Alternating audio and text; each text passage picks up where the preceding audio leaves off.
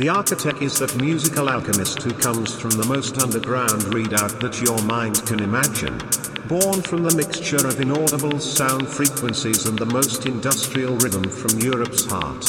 It synergizes repetitive melodies with the most forceful percussion to create a style destined to be consumed on the dance floor and installed in your mind as a dogma. Once you start to consume the poison of the architect, you will not want to stop feeling it in your intellect. From Berlin, the architect.